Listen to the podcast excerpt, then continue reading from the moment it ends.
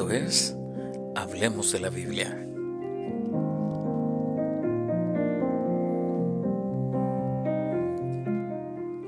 Durante muchos años, cerca de 20, por ahí de 20 años, en que conocí por primera vez al Señor, que comencé a sumergirme en leer la Biblia, he meditado en algunos versículos los cuales me parecen muy interesantes por el contenido de su sabiduría y por la valiosa promesa que tienen en ellos.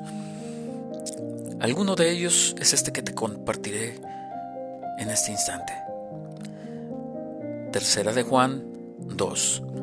Amado, yo deseo que tú seas prosperado en todas las cosas y que tengas salud, así como prospera tu alma. Este tema se llama La prosperidad que desea darte Dios.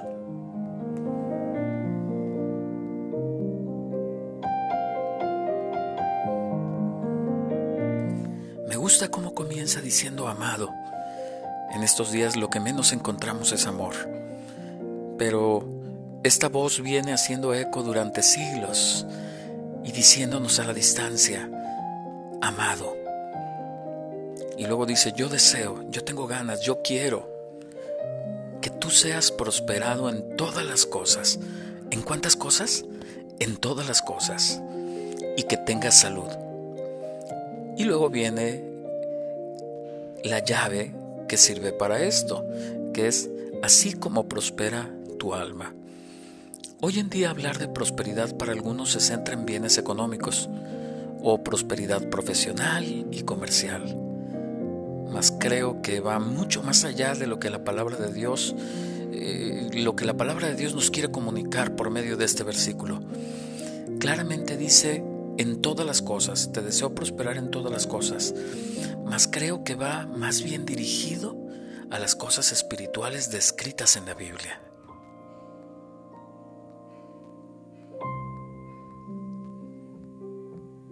¿Qué quiere decir Dios con así como prospera tu alma? La Biblia tiene respuesta para cada una de estas preguntas. Hoy utilizaré una de las más bellas palabras que vienen en la Biblia, en especial en el libro de los Salmos, en donde se nos dan unas claras instrucciones de lo que Dios desea que hagamos para ser prosperados y también lo que debemos de evitar para no perder una grande bendición. Nos muestra un carácter el cual copiar y de cómo tomar decisiones correctas sobre dónde estar, con quiénes estar, y a quienes evitar. Te quiero invitar que vayas a tu Biblia y la abras en el libro de los Salmos, es por ahí en medio más o menos al centro de tu Biblia, Salmos 1, del 1 al 3. Me encanta lo que dice. Dice, bienaventurado el varón que no anduvo en consejo de malos, ni estuvo en camino de pecadores, ni en silla de escarnecedores se ha sentado, sino que en la ley de Jehová está su delicia y en su ley medita de día y de noche. Será como un árbol plantado junto a corrientes de aguas que da su fruto a tiempo y su hoja no cae y todo lo que hace prospera. Abre el salmo con una poderosa palabra, bienaventurado.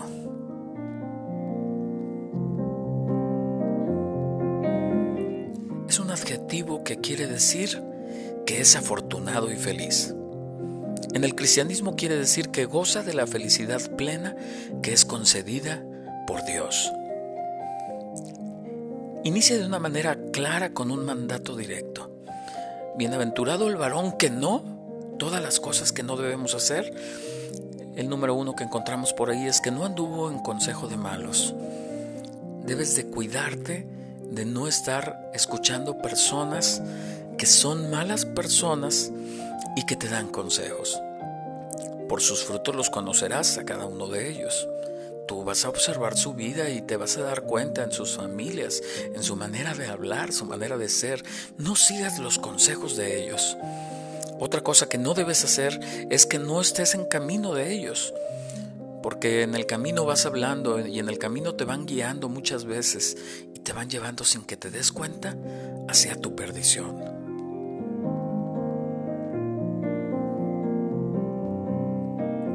De hecho, dice que ni en silla de escarnecedores se ha sentado, ni siquiera sentarte a comer con ellos. ¿Cómo puede ser esto? Pues se deben imitar estas acciones y cualquier otro tipo. Por ejemplo, no oír consejos de quienes no tienen a Cristo en su corazón. No oigas consejos de quienes son malvados. No oigas consejos de personas que son de mal testimonio. No escuches consejos de gente imprudente. Cuídate de los que hablan mucho y nunca, nunca callan. No oigas consejo de quienes no han construido nada bueno. No actúes igual que los malvados. No hagas lo que ellos hacen. No copies su modo de hablar, no copies su modo de pensar, ni su forma de vivir. No te juntas con personas que se burlen de Dios. Ni estés con personas que no tienen nada bueno que aportar a tu vida. No te reúnas con personas que dividen casas, iglesias, empleos. No te, no te bendicen esas personas. No te reúnas con los malvados, ni siquiera estés en la mesa de quienes planean hacer el mal. ¿Qué puedes hacer para que seas prosperado?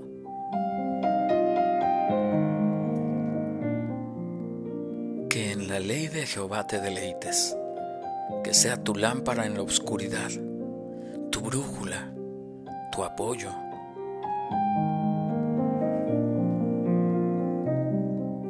Salmos 119.5 Lámpara es a tus pies, perdón, lámpara es a mis pies tu palabra y lumbrera a mi camino. También es importante que recuerdes que lo que lees te alimentas. De lo que tú lees te alimentas, lo que escuchas también. Es básico e importante que analices lo que lees, dónde te reúnes, qué ves, pues en eso te vas a convertir. Está en tus manos aferrarte a tan grande promesa de salvación, de vida eterna, de bienaventuranza. Está en ti aferrarte al bien, a lo que Dios desea, y serás prosperado. Cuando nos dice de la ley también se refiere a toda la Biblia. Es importante que así sea interpretado. Es necesario no solo buscar la verdad, sino deleitarse en ella amarla y respetarla llevándolo a cabo, pensando en la palabra de día y de noche, en tu oración, en tus tiempos de trabajo y también mientras descansas. Marcos 12:30 nos dice, y amarás al Señor tu Dios con todo tu corazón y con toda tu alma y con toda tu mente y con todas tus fuerzas. Este es el principal mandamiento. Dios no quiere lo que nos sobra. Dios quiere todo de nosotros porque nos ama. Dios desea estar en contacto contigo en todo tiempo y el enemigo desea en todo tiempo hacerte caer y pecar. Cuando te deleitas en la verdad de Dios, inicia tu camino hacia la prosperidad espiritual.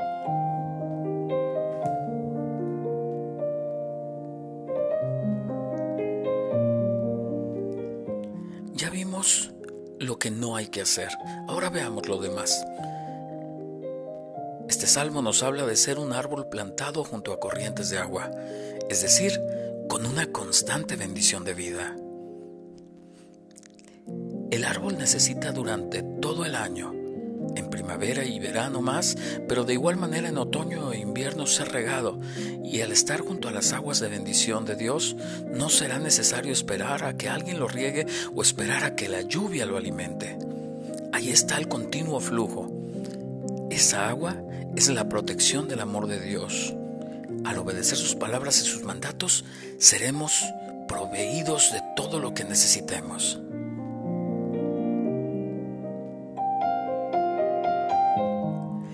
Árbol frondoso es de bendición para las aves y otros animales del campo, así como lo es también para los seres humanos, pues ahí bajo su sombra podrán descansar muchos.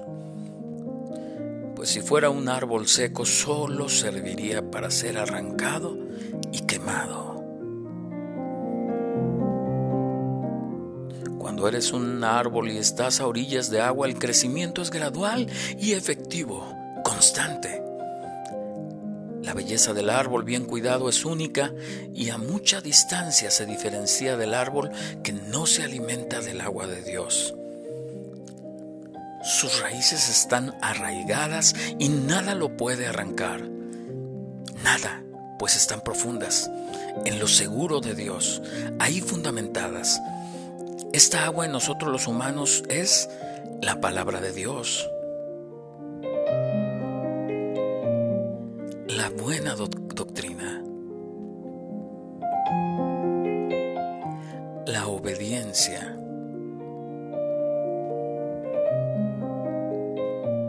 La fe y el poner a Dios en primer lugar. Me gusta la parte del salmo en que asegura que dará su fruto a tiempo y su hoja no caerá. ¿No será que dé fruto cuando el árbol quiera, sino cuando Dios decida? Será un buen fruto y servirá de alimento para muchos más. Además, siempre será un árbol frondoso, verde, grande, imponente, que será bello, que al verlo dará paz y tranquilidad. Estará tan fuerte y tan grande que en tiempos de adversidad los vendavales no podrán arrancarlos, pues está firme desde los principios, porque Dios está con él. También así dará su fruto a tiempo, pues así lo hace todo árbol bueno.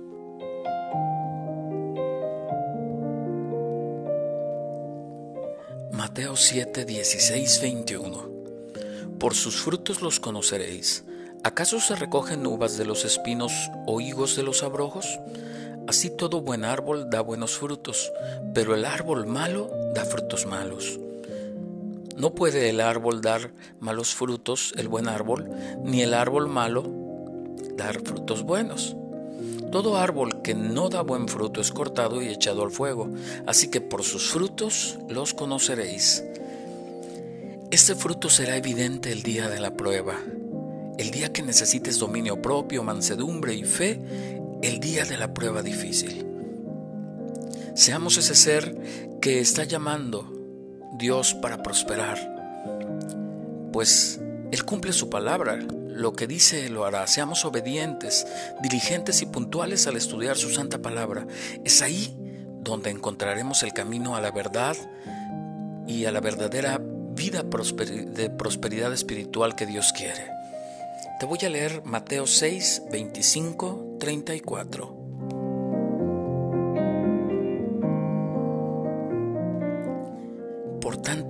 No os afainéis por nuestra vida, qué habéis de comer o habéis de beber, ni por vuestro cuerpo, qué habéis de vestir.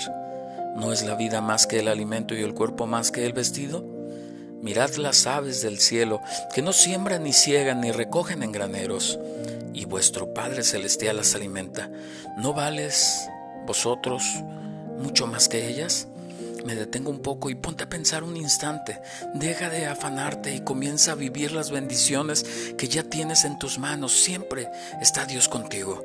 Ahí hoy mismo está junto a ti. Siempre te ha dado provisión y lo hará si tú cumples con Él. El 27. ¿Y quién de vosotros podrá, por mucho que se afane, añadir a su estatura un codo?